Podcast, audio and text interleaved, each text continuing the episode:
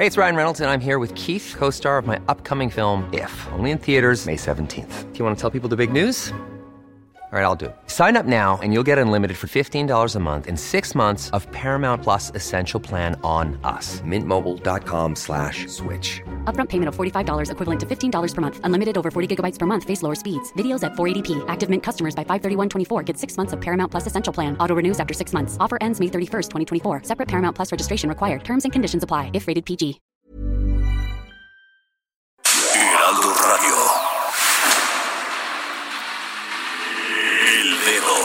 La llaga. Había una vez un mundo en el que nadie creía. Un país de historias inexplicables. Una nación con personajes asombrosos. Santo Tomás tenía razón. Hay que ver para creer. En México increíble, las verdades que duelen, la voz de los que callan, el dedo en la llaga. Infórmate, diviértete, enójate y vuelve a empezar. El Heraldo Radio presenta El Dedo en la Llaga con Adriana Delgado. Entre tú y yo no hay nada personal. Sin embargo, duermo entre mis sábanas,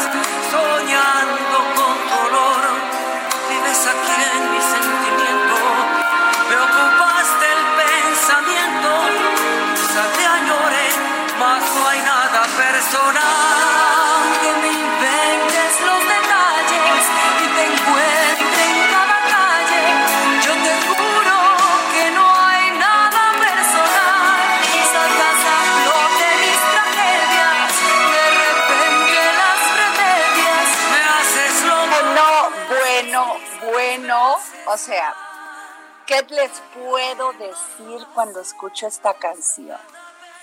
Yo creo que todo mundo hemos vivido un amor que creíamos que no tenía nada personal y fue todo lo personal que incluso ahogó nuestro corazón.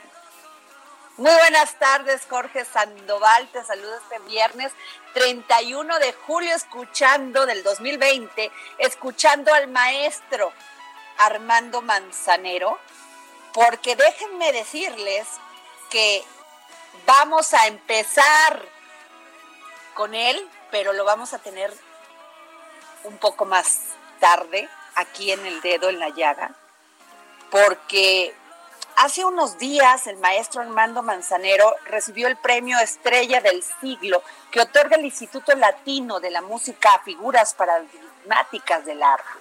El, galardón le fue concedido al popular intérprete en el Centro Cultural Vito Alessio Robles a propósito del Festival Internacional del Cultura Saltillo que celebra el aniversario 443 de su fundación como ciudad en Coahuila. No se pierda, porque en unos momentos una entrevista exclusiva con el maestro Armando Manzanero aquí en el dedo en la llaga, porque hablaremos sobre su gran trayectoria, su gran pasión, su gran ánimo y todo lo que nos ha regalado a los a las mexicanas y mexicanos y sobre todo que nos inspira a sentir amor. Jorge Sandoval. Adriana Delgado, amigos del dedo en la llaga, con el gusto de saludarte, Adriana.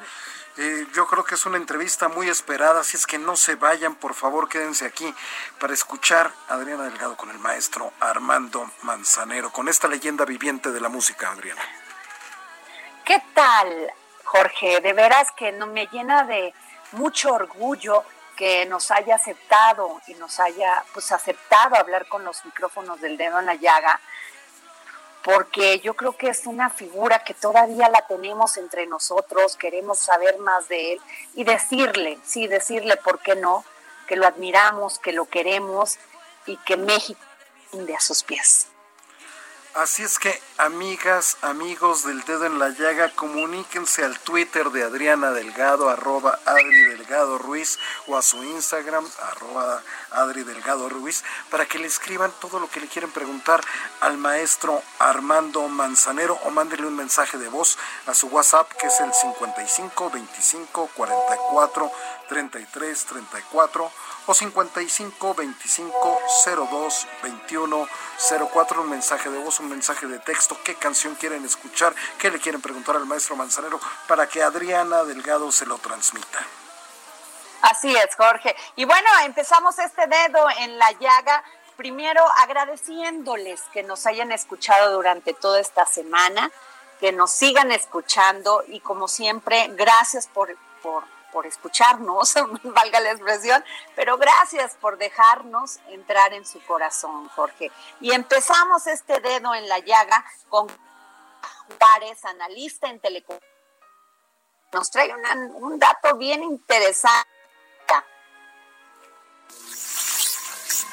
Hablemos de tecnología con Claudia Juárez.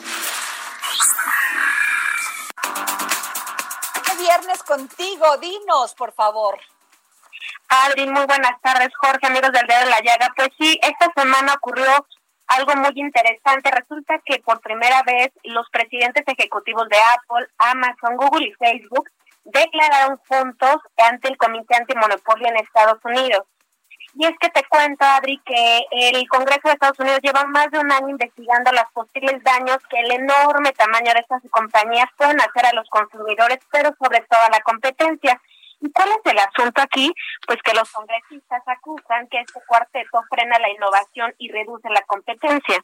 Entonces, el objetivo de la investigación ha sido determinar si las compañías están en posiciones ilegales de monopolio y con ello suprimen la competencia en campos tan básicos como las búsquedas en Internet, en este caso de Google, las ventas online, que sería el campo de Amazon, la comercialización de aplicaciones móviles, que estaría relacionada con Apple, o la distribución de información, y claramente estamos hablando aquí de Facebook.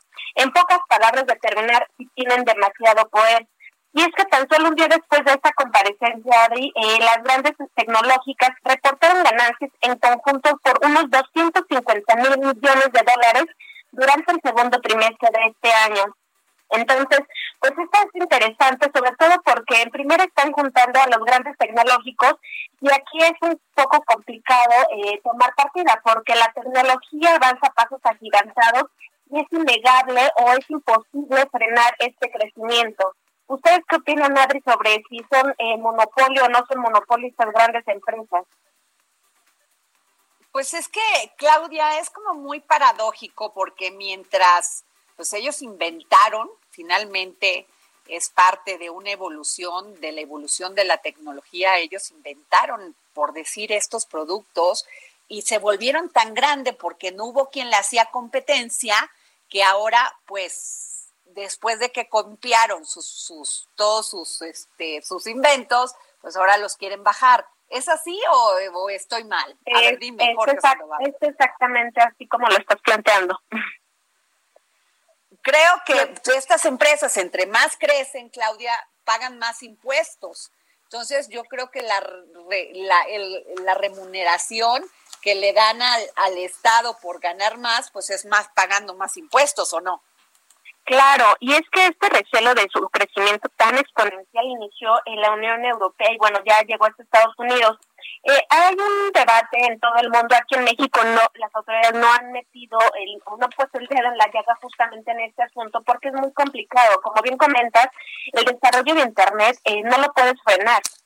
Entonces aquí lo que se ha hecho, por ejemplo, como bien, como bien han comentado, lo, lo han tratado en el programa, ya eh, los servicios digitales aquí en México ya se están grabando, porque también eh, de alguna forma pues están eh, creciendo exponencialmente, pero no estaban haciendo una tributación. Y aquí hay un doble debate, porque mientras estás generando una recaudación, pues también terminan pagándolo los usuarios. Entonces aquí en México es muy incipiente todavía este debate. A nivel mundial la discusión ya va mucho más en serio justamente porque quieren determinar el poder tan enorme, el poder tan enorme que tienen estas empresas sobre la competencia. Un pequeño comerciante, un pequeño vendedor en línea, pues difícilmente le hace competencia a Amazon. Entonces, bueno, aquí habrá que ver que, al final qué es lo que quieren Es como si tú declararas, pero es como si tú declararas, Claudia, Claudia que Zoom está, está generando un monopolio, pues a ver, hace antes de la pandemia ni quien estaba enterado de Zoom durante la pandemia, pues estuvimos viendo qué, qué mecanismos teníamos para comunicarnos.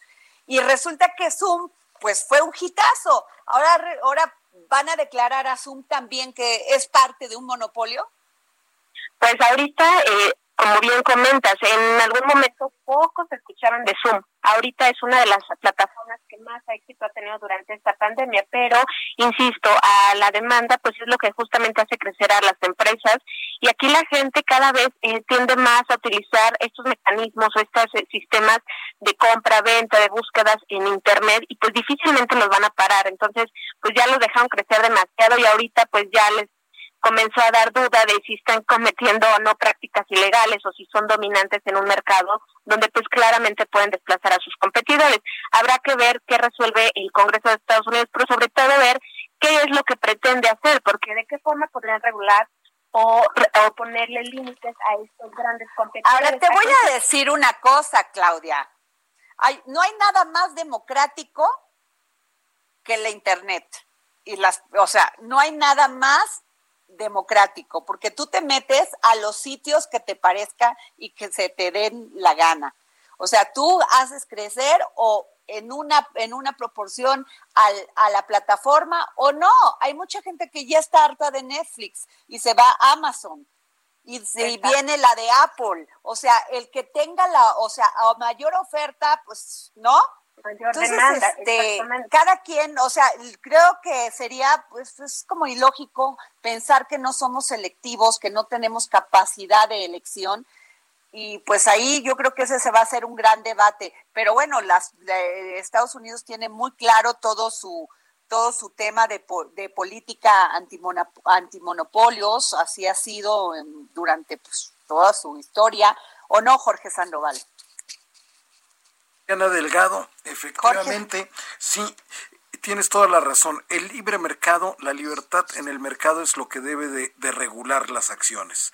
los gobiernos nada más deben de dar, de ser facilitadores para que se puedan generar las inversiones, para que se pueda crear la, la innovación, la innovación tecnológica, que es lo único que nos puede llevar al, al, desarrollo.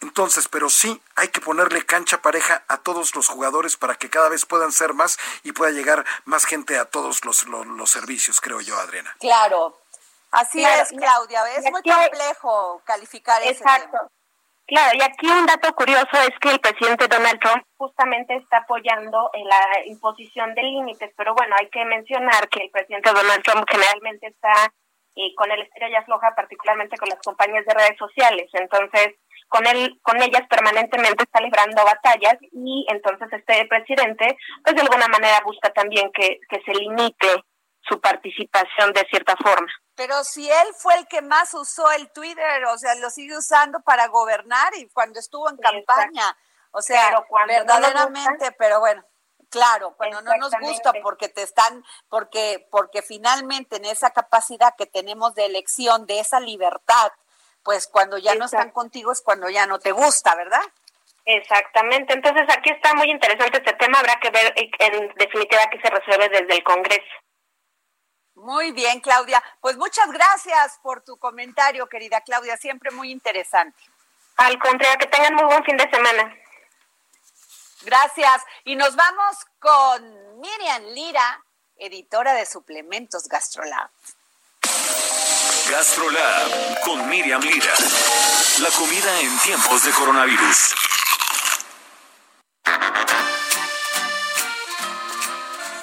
Hola Miriam.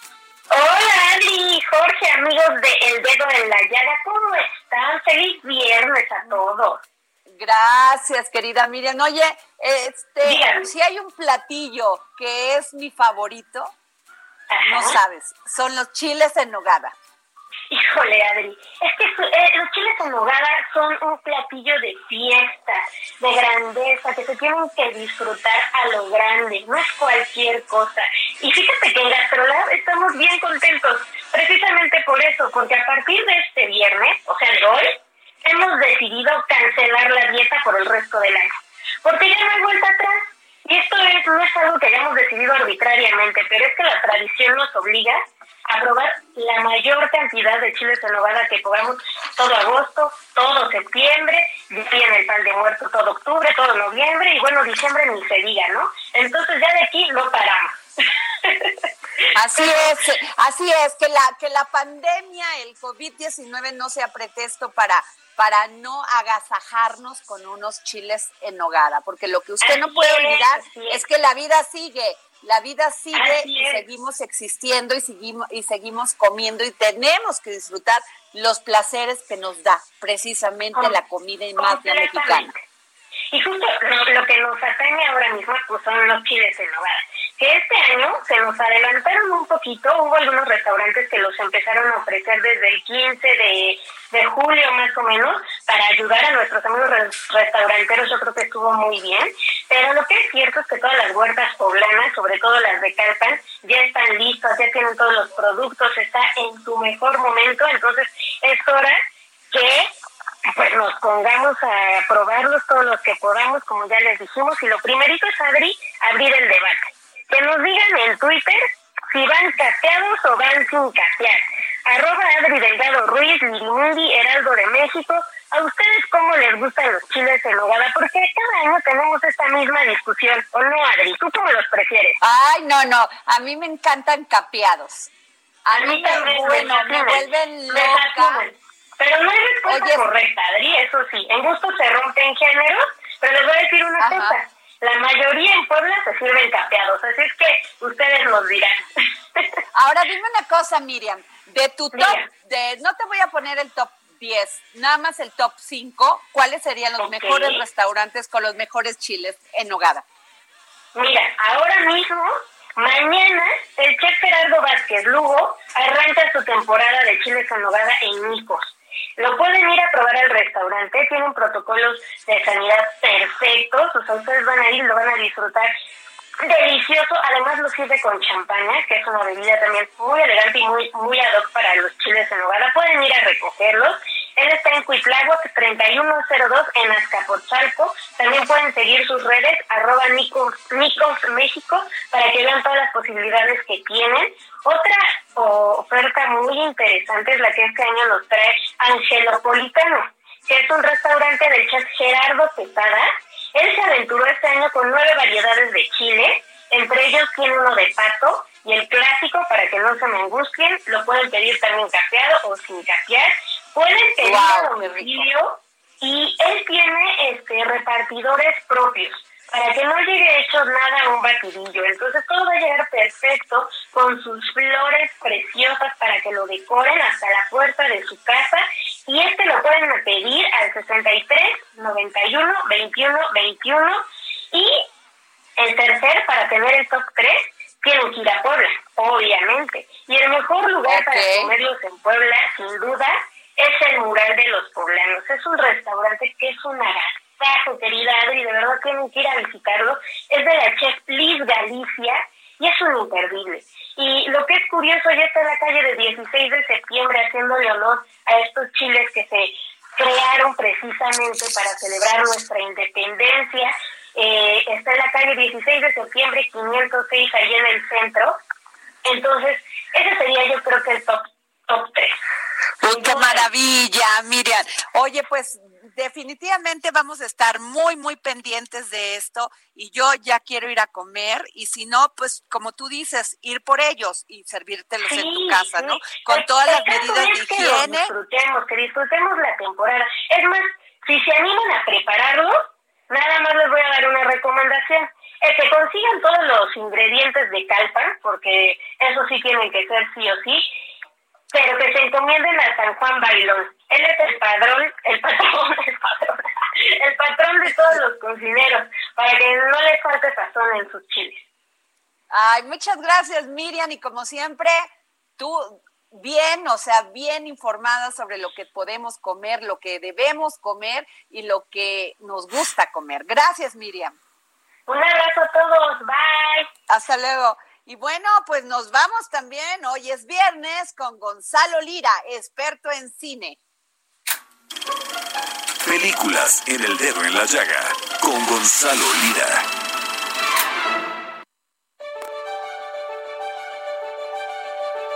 Platícame de la exclusiva que tuviste con el director de Un Nuevo Orden. Platícamelo todo porque además fue premiado en Venecia. Pues va a ser, esperemos que vaya a ser premiado en Venecia, pero además, ¿sabes qué, Adri? Que de cuando me dio la entrevista, que fue apenas hace dos días, al día de hoy. Lo siento mucho, qué bárbaro, me la perdí. No te preocupes, de cuando me dio la entrevista, que digo, obviamente no la, no la hemos escuchado apenas, la vamos a escuchar, al día de hoy ya no solo va a estar en Venecia, también ya se anunció que va a estar en el Festival de Cine de Toronto. Entonces, estamos hablando de un director que ya ganó en el Festival de Cannes alguna vez, que es el señor Michel Franco. Además trae un elenco que para el tipo de películas que él hace es bastante peculiar. Está por ahí Diego Boneta, que lo conocemos por la serie de Luis Miguel. Está también Darío Yazbek, que pues estuvo en, esta serie de La Casa de las Flores. Y, bueno, Nayan González Norvin, que es la hermana de Tessa y es hija de Naelia Norvin. Y la historia básicamente a grandes rasgos es la historia de una boda eh, una boda, la hija de un político prominente y de mucho dinero está a punto de casarse, al mismo tiempo que hay una gran manifestación en los alrededores y esa manifestación eventualmente chocará con la realidad de estos asistentes a la boda y cómo eso se empieza a volver una especie de venganza social. Pero mira, ¿qué te digo yo? Que nos lo diga el propio Michel Franco, cómo fue planear esta película, desde cuándo y además por qué cambió de tipo de actores y de tipo de tono a la hora de hacerla yo nunca parto de la forma, nunca digo quisiera hacer una película con tal forma y cuál sería el contenido, la historia que se acomoda. Es al revés. En este caso, llevaba desde 2014 o 15 dándole vueltas a quiero hacer una película que analice no de manera íntima, en una escala por lo menos nacional, aunque gente de otros países dice que también podría estar viendo su propia realidad de nuevo orden. Quería pues retratar esa distopía a la que tenemos que evitar llegar, ¿no? Me, inquietaba, preocupaba ver cómo hay tal abismo social y de clases que cada vez parece mayor y descontento a gran escala y las consecuencias que eso puede traer. Luego dices, chin, ¿y ahora cómo filmo eso que estoy escribiendo? Ahí está, ahí está, que pues obviamente se, se fue enfrentando a, estos retos que fueron pues no solo un talento nuevo y muy conocido, sino que es una película, como él lo dice, de gran escala, donde ya lo vamos a ver manejando efectos visuales, efectos especiales. Entonces, estén atentos y estén atentas porque yo creo que a partir de septiembre, que es cuando se estrena en el Festival de Venecia, Michel Franco va a ser un hombre que va a estar dando mucho, mucho de qué hablar, que va a causar bastante controversia y una película en la que sí nos vamos a ver reflejados y reflejadas para bien y para mal. Oye, y es que a mí me gusta mucho el cine de Michel Franco porque independientemente que ahora, bueno, gran parte de las películas mexicanas son comerciales, ¿no? Las tratan de hacer de entretenimiento. Claro. Pero Michel va más profundo, ¿eh? O sea, me da mucho gusto, es un buen director de cine, pero además es un hombre que entiende que entiende la profundidad pero sin hacerla aburrida. Exacto, y creo que esta vez aún más, y como sabe que es una película que tiene que ver todo el mundo, se hizo de un elenco que va a llamar a grandes audiencias y eso va a ser bastante interesante. Oye, corazón, pues muchísimas gracias, querido. ¿Y tú cómo estás? Yo estoy bien, pelón, rapado todavía, no me ha crecido cabello, Adri, sigo igual, pero O sea, pero por el coronavirus o porque no te o, qué, ¿por qué? No, pues si fue el coronavirus se me adelantó como se me adelantó como 10 años. ah, qué barbaridad, mi querido Gonzalo, te mando un gran beso y nos vemos la próxima semana. Es que estés muy bien, Adri.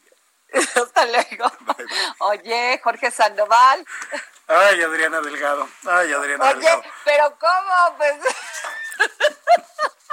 Ay, me pasé, Mira, algo que te va a quitar la risa es que 10 gobernadores piden destituir a López Gatel, imagínate nada más.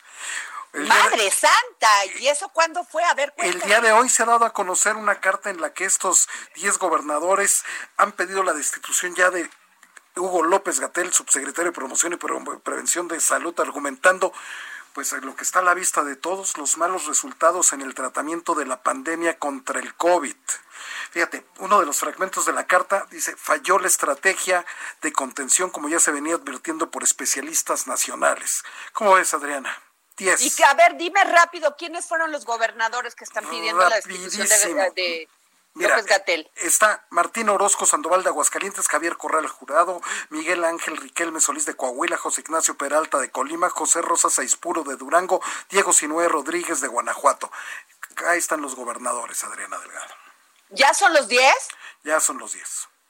Qué barbaridad, Jorge. Pues sí, yo creo que el presidente, porque sí, las cifras han estado muy complicadas. Unos dicen unas cifras, él dice otras este y pues la pandemia sigue y no veo cuándo baje. ¿eh? Exactamente.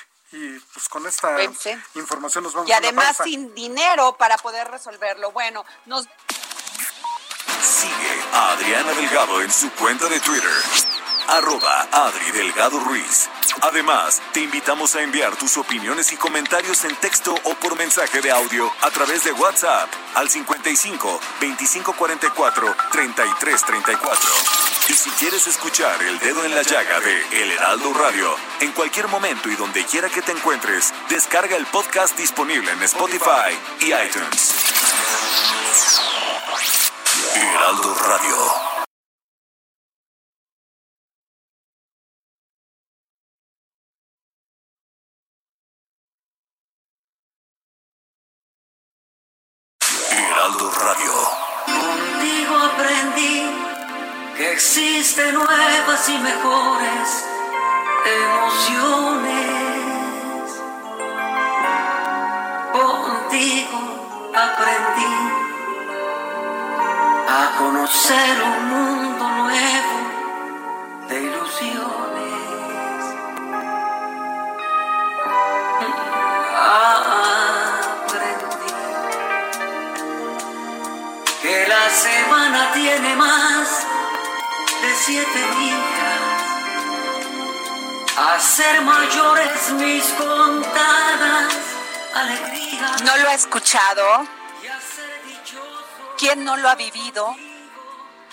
¿Quién no ha sentido que su música ha inspirado el amor, las ganas de tener esperanza, la pasión que se vuelve ternura?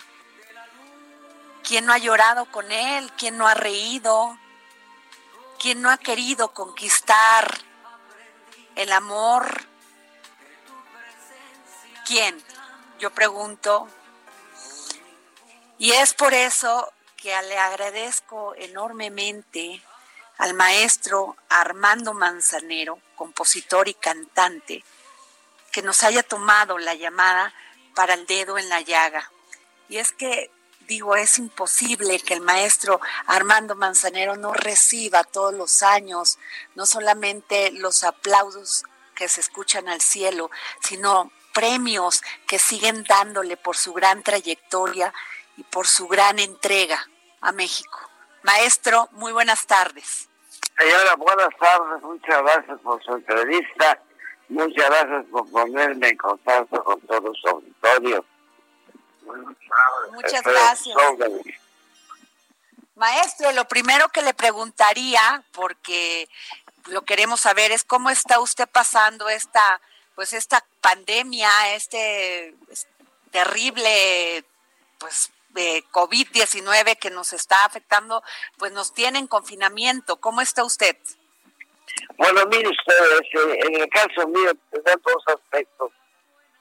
El aspecto del trabajo, que tengo, por ejemplo, en la Sociedad de Compositores, en donde pues ya a mi oficina no acudo pues se hace, estamos hablando de cuatro meses, ¿verdad? Estoy hablando de, de, de, varias giras que se han quedado postergadas, vamos a decir, como dice Enrich tan bonito, que se quedaron. Ajá. Pero lo más difícil en el caso mío, sobre todo, teniendo en cuenta el trabajo que yo tengo y el, este, la herencia que traigo de Yucateco, es muy trabajoso estar guardado.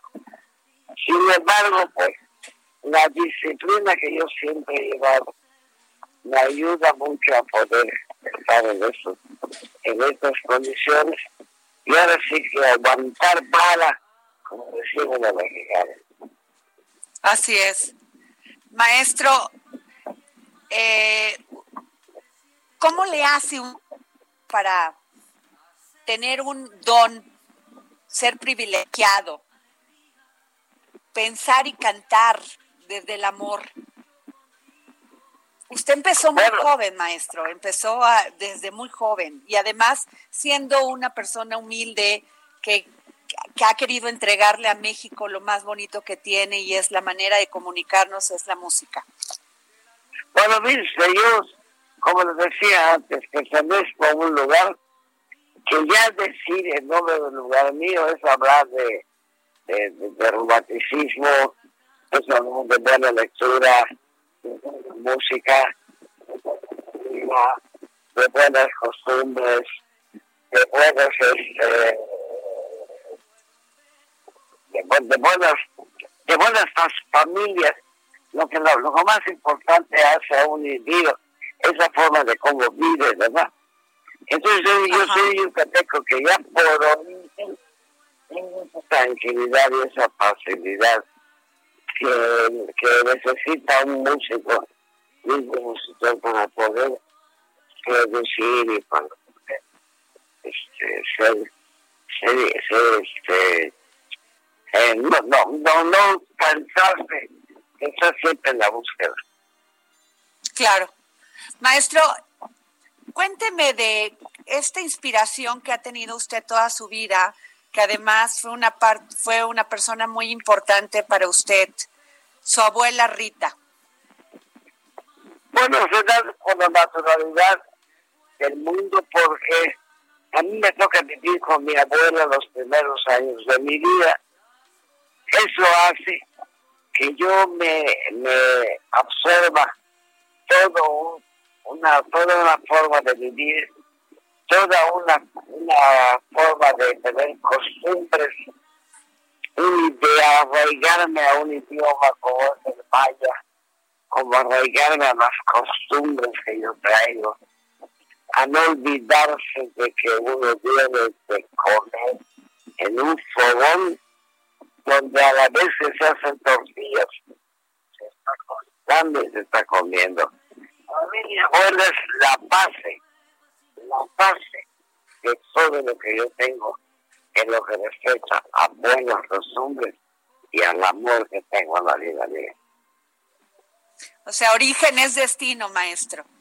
Sí, por, por, porque acuérdense que soy maya. Yo soy un maya. Mi abuelita era un indígena maya que vivíamos en un... En Ticul, hay un pueblo que se llama Ticul, está muy cerca de Media. Entonces prácticamente vivíamos como tribus, como tribus. Eh, cuando uno estudia, estudia historia, se entera uno de que el, hombre empezó así, con hordas, con tribus. Yo recuerdo que me identifico mucho con una manzana de, de, de, de terreno en donde el único estaba la, la choza de mi abuela, en un rincón la choza de mi tía Pastora, en otra la choza de mi tío Claudio, y a la hora de la comida y a la hora de la de, desayuno, nos juntábamos en una gran choza, habitación grande, y ahí nos juntamos para desayunar o para comer. Entonces, todas esas cosas son cosas que en realidad le dan a uno una formación. ¿Cuál es la formación? Yo veo, por ejemplo, que el hombre, el hombre en su gran mayoría de veces desespera con la situación de las temperaturas que se llama aquí en, la ciudad de Mérida, ¿verdad? Que eh, pasa trabajos por la situación de la de, del aire acondicionado, eh, del abanico que no soporta el calor, y cuando uno ve que un maya que viene de la de la este, pues, sí tiene calor pero usa una camisa blanca muy delgada para poder soportar ese calor pero no se está agobiando vamos a decirlo así más abiertamente como el hombre blanco que está desesperado por ver cómo entra a donde hay aire acondicionado entonces nosotros venimos ya forjados a este tipo de vida, a este tipo de calor. Entonces, este, al tipo de sequía que hay en las épocas de sequía, a cuidar el agua, pero que curiosamente cuidando el agua, no tenemos problema de ninguna clase de agua debido a la gran cantidad de agua subterránea. Qué maravilla, maestro. Vivir donde, de donde es usted. Maestro, me están preguntando me dicen, ¿podría preguntarle a Armando Manzanero cuál ha sido la experiencia más triste de su vida y en qué canción está reflejada? Bueno, pues es que no he tenido una, he tenido muchas, pero muchas, muchas. Yo tengo, no te, pero no triste, ¿eh? porque en la vida mía nunca he tenido vida dramática. Los yucatecos estamos acostumbrados a tener una vida no fácil, no difícil, sobre todo en el caso mío, hijo de un músico trovador que no tenía el sustento seguro y que no, podía contar con una economía fuerte. Entonces mi condición era humilde. Pero momentos difíciles, vamos a llamarle momentos difíciles, no tristes cuando Chabela Durán, Chabela Durán, la señora esa que es que fue este, eh, en vida una gran intérprete de Agustín Lara, me recomienda a un trabajo donde ella cantaba, eh, que quería que cambiara yo de trabajo, que fuera yo en un lugar mucho más elegante como en ese entonces era el Hotel Alameda. Yo tocaba en una pollería que llamaba El Niño Perdido y, y Obrero Mundial, era muy popular, muy popular. Ella quería que yo cambiara de trabajo, que me fuera yo a un lugar más pomposo, de más este, rango, ¿verdad? un señor que fue el señor que me hizo las pruebas de música para ver si podía tocar allá. Un señor de apellido Rubio, que me, me hizo tocar todo, me hizo leer música, me hizo este, tocar tipos de música diferentes, ¿verdad? Y me dijo que me iba a hablar, y no me preguntaba más. Y entonces sí, estaba un poco preocupado que dije, si yo leí perfectamente mis partituras cuando yo me las puso, si yo choqué lo mismo en Bossa Nova, que una música mexicana y una música clásica, ¿por qué no me contrató? Pues me preocupé. Y fue un momento, fue un momento difícil. Y luego me dijo Chabela Durán así, no te preocupes. Lo que pasa es que el Señor me dijo que estaba buscando un tipo que era un poquito más que tú, que tuviera un, este, un, un físico un poco más atractivo y que en realidad este, eso es lo que necesitaba para su lugar acorde con la persona que iba a tocar piano ahí. Entonces, momentos como ese, ese no fueron tristes, fueron difíciles. Tocar perfectamente bien. Claro, maestro, y este, usted ha dicho que después de su mujer, después de del amor, la comida es lo que más le gusta y que además es usted un buen cocinero. Eso lo dijo usted, maestro, no yo. Sí, sí, sí, definitivamente, sí. Sí, este... que usted es un gran cocinero que hace una paella deliciosa. Sí. Sí. El amor, el amor, hasta para comer se necesita amor, maestro. Sí, va implícita una cosa con la otra. Yo afortunadamente tengo una mujer que guisa estupendamente bien, ¿verdad? Y le soy muy sincero, yo me llevo con pura gente que, que sabe comer y que es buena para la comida y que después de comer nos podemos quedar dos, tres horas conversando cualquier cosa. La, la música va muy implícita con la comida y la comida para nosotros sí es muy, este, muy una parte básica, ¿no? A cambio de eso no importa si un reloj no, no, tenemos o un coche X, eh, X marca nunca logramos vivimos en una casa muy opulenta, pero mi comida sí es básica, básica, completamente. ¿Qué es lo que le gusta cocinar más, maestro? Sabemos que la paella, pero ¿cuál No, no, no, no, no, no es cierto, no es cierto. Yo habré hecho paella, No es cierto.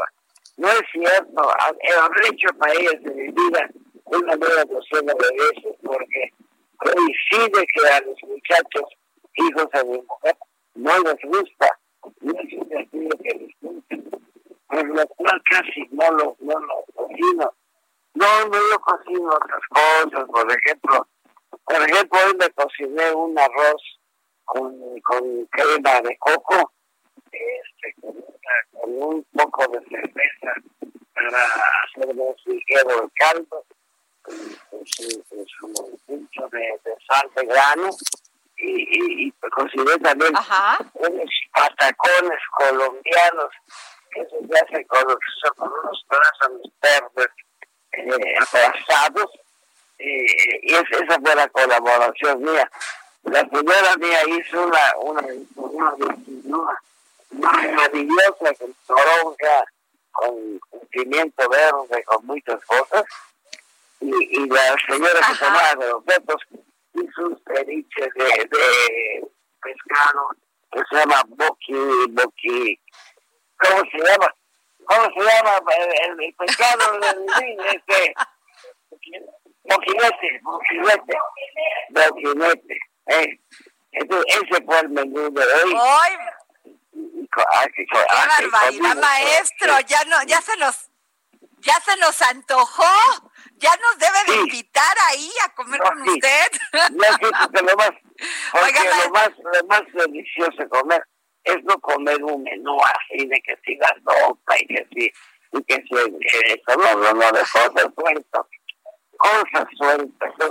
Por supuesto, un aguacate de eso que tenemos nosotros aquí en, en Mérida, que, que pasan en rebanadas, se baña con, con limón, se le pone aceite de olivo encima, pimienta y sal.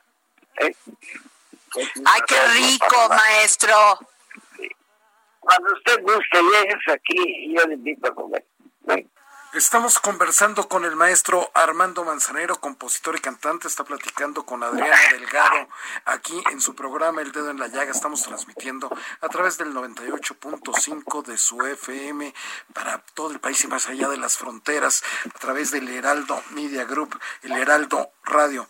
Adriana Delgado. Bueno, este maestro, perdón, se, Sí, se me fue, me fui. Este, Sí, maestro, ¿usted nunca ha pensado hacer un libro de cocina donde ponga sus recetas más especiales y a cada receta ponerle una de sus maravillosas canciones? Mire, quise hacerlo en algunas, en algunas ocasiones, pero en realidad no me, no, no me alcanzaba tanto, tanto el, este, el, el humor para poder cocinar. La cosa que, que en realidad es, me ¿no? Yo aprendí de que los buenos cocineros abren el refrigerador y lo que encuentran en él, eso es, es lo que van a cocinar. Ese es un punto. El otro punto es cuando usted toma su bolso y se va al mercado. Porque los mercados históricamente, a través de los siglos, se han hecho para eso, para que usted vaya y vea qué es el artículo y ese día y llenar la bolsa para cocinar. Este, entonces, tengo dos aspectos, depende de, cómo se me dé.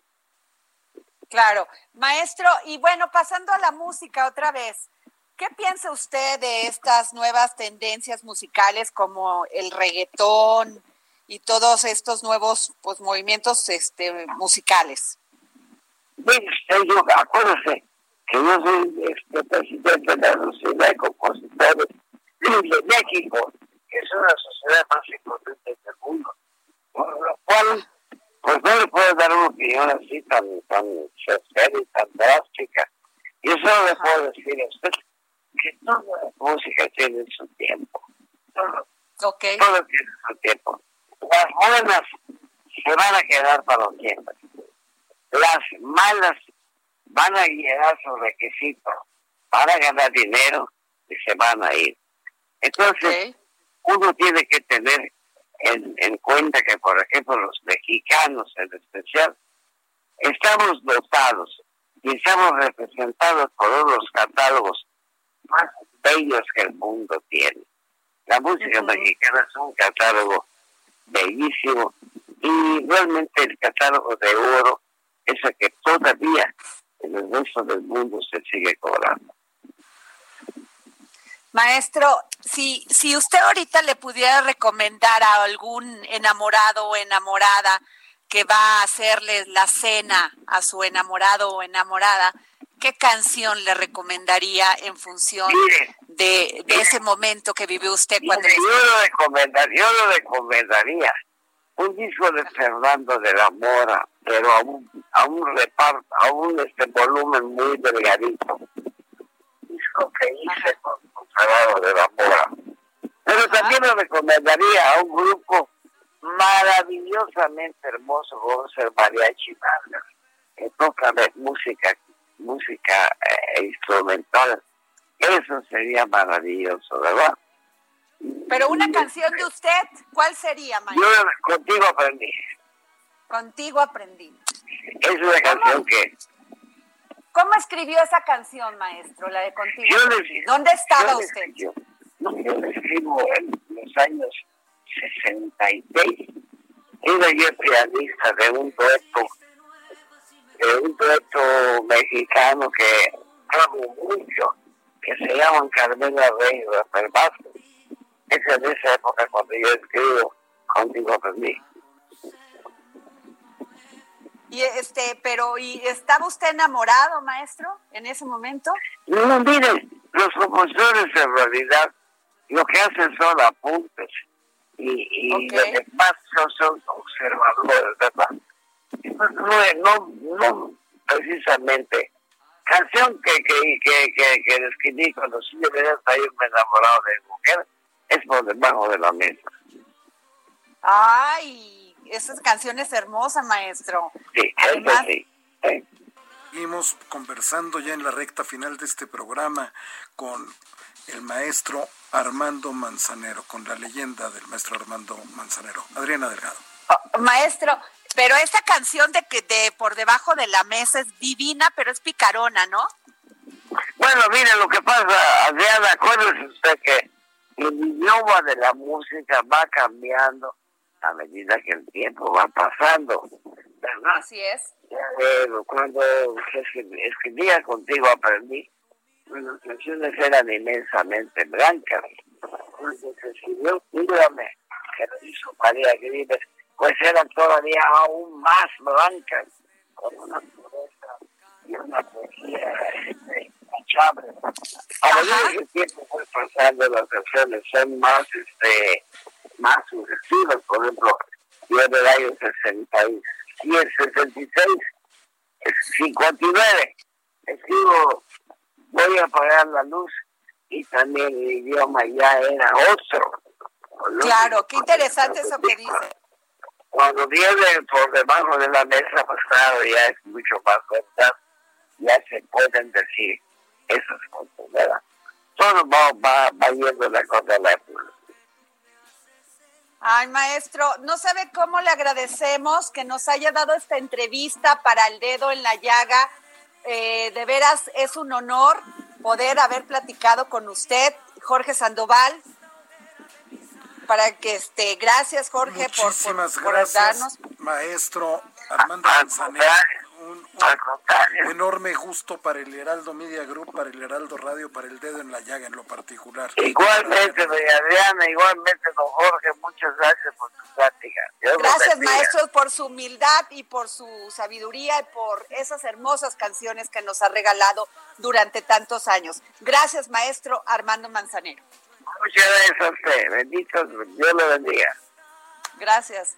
Jorge Sandoval, pues cuando se es humilde y buena persona, se trasciende de esta manera, Adriana. Oye, y estuvo buenísimo lo de la cocina, me encantó. Me encantó, es un hombre sabio, sabe comer, sabe entender el amor, lo sabe cantar con una gran pasión, pero con eso, sobre todo con eso que dices tú, una gran humildad. Así es, Adriana. Qué, qué, qué, qué, padrísimo cerrar así la semana. Así es, Jorge. Pues bueno, se nos acaba el tiempo en este dedo en la llaga. Les dejamos las canciones de Armando Manzanero para que las pongan en este momento y volvamos a sentir eso que a veces se nos va por el estrés de las enfermedades, por el estrés del trabajo, por el estrés de todo. El amor con Armando Manzanero.